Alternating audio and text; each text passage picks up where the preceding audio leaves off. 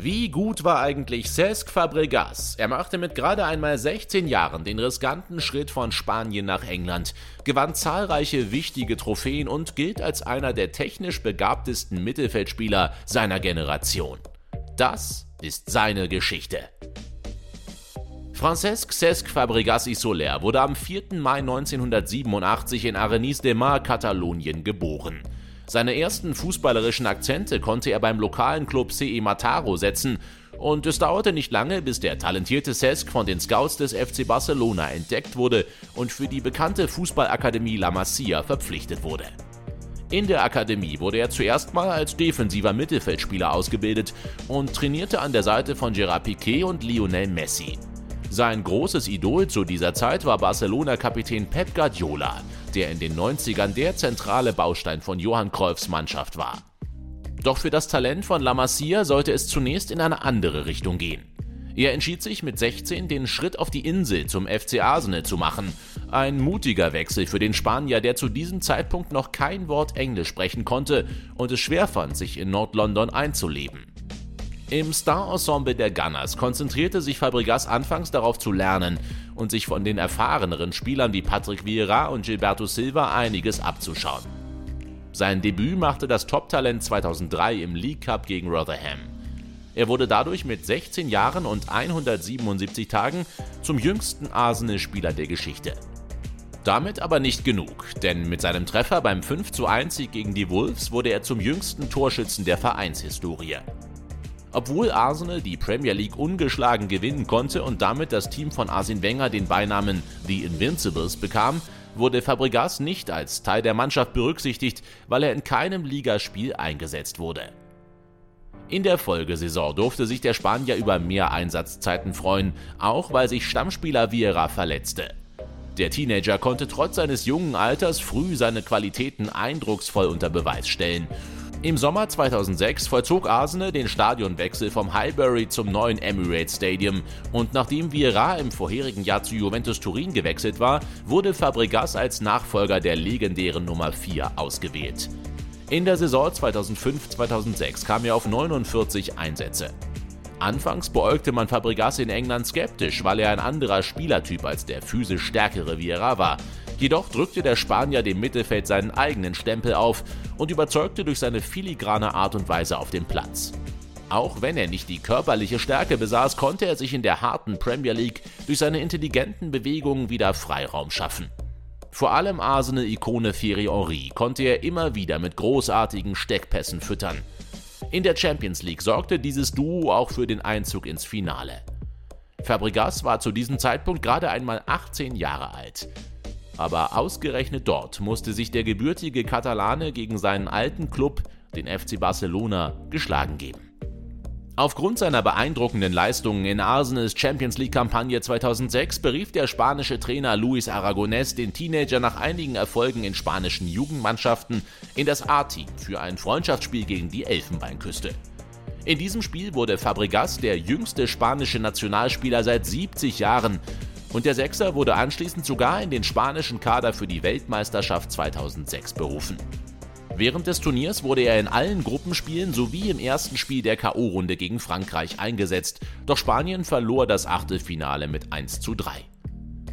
Die guten Leistungen des Spaniers blieben nicht unbemerkt und Real Madrid hinterlegte Interesse am Youngster. Jedoch war Trainer Arsene Wenger an keinem Transfer interessiert und lehnte Angebote für Fabregas strikt ab. Der Club konnte in den nachfolgenden Saisons jedoch nicht mehr an die größeren Erfolge aus den frühen 2000ern anknüpfen und durchlebte eine schwierige Phase. Trotz alledem avancierte Fabregas zum absoluten Stammspieler und begeisterte die Arsenal-Fans mit fantastischem Fußball. Nach zahlreichen persönlichen Meilensteinen wie der Wahl ins UEFA-Team der Saison 2006 und der Wahl zum besten jungen Spieler begann bei der EM 2008 auch im Nationalteam eine Ära des Erfolgs. Obwohl der Youngster meist als Einwechselspieler zum Einsatz kam, hatte der Mittelfeldspieler großen Anteil an Spaniens EM-Titel. La Furia Roja gewann alle drei Gruppenspiele und traf im Viertelfinale auf Italien.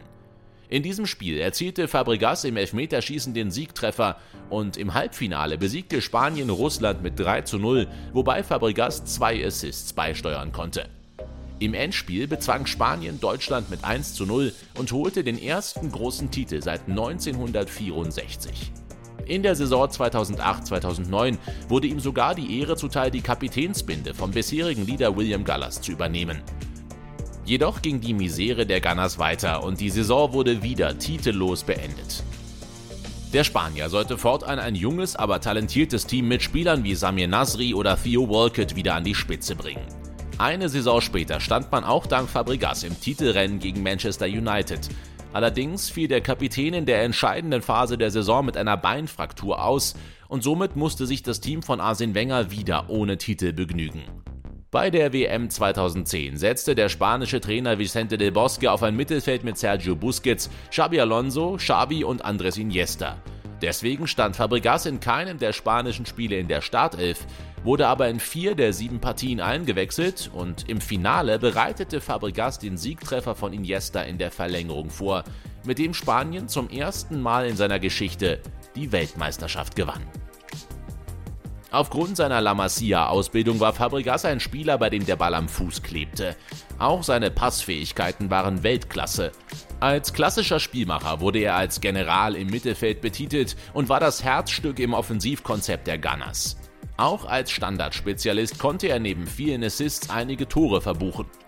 Beim FC Barcelona spielte er in einer variableren Rolle und wurde in verschiedensten Offensivpositionen eingesetzt. Vor allem als Flügelspieler holte sich Fabregas immer wieder den Ball im Mittelfeld und kombinierte mit Lionel Messi um die gegnerische Kette herum.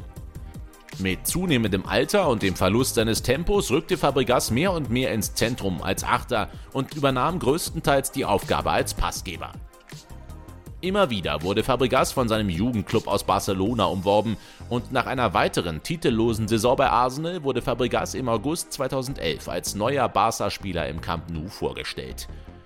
Seine Statistiken zeigten, dass Fabregas in den fünf Jahren vor seinem Weggang von Arsenal 466 Torchancen herausgespielt hatte, 86 Assists gab und 48 Tore erzielte.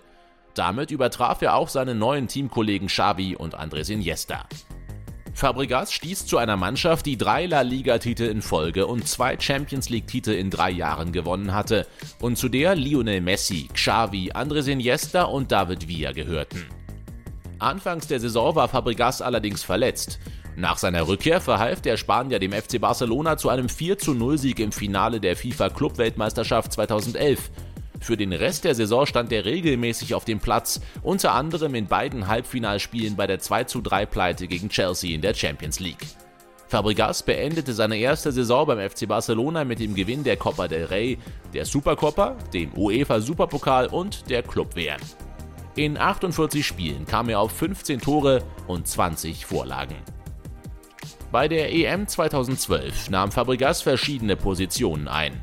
Im ersten Spiel gegen Italien begann Fabregas im Zentrum der Dreierkette in einer 4-3-3-Formation und agierte in den nächsten Spielen als falsche Neun. Im Halbfinale schoss Fabregas den entscheidenden Elfmeter, um den Sieg über Portugal perfekt zu machen. Und auch im Finale gegen Italien spielte Fabregas eine wichtige Rolle, indem er das 1:0 durch David Silva vorbereitete, das zum 4:0 Sieg Spaniens führte. Nach den drei Titeln der Nationalmannschaft blieb Spanien ab diesem Moment bei der WM 2014 und der EM 2016 hinter den Erwartungen zurück und Fabregas verabschiedete sich später nach 110 Länderspielen aus der Nationalmannschaft. In der Saison 12-13 lief es ähnlich und er beendete seine zweite Spielzeit beim FC Barcelona mit dem Gewinn der Meisterschaft und einem Rekord von 100 Punkten.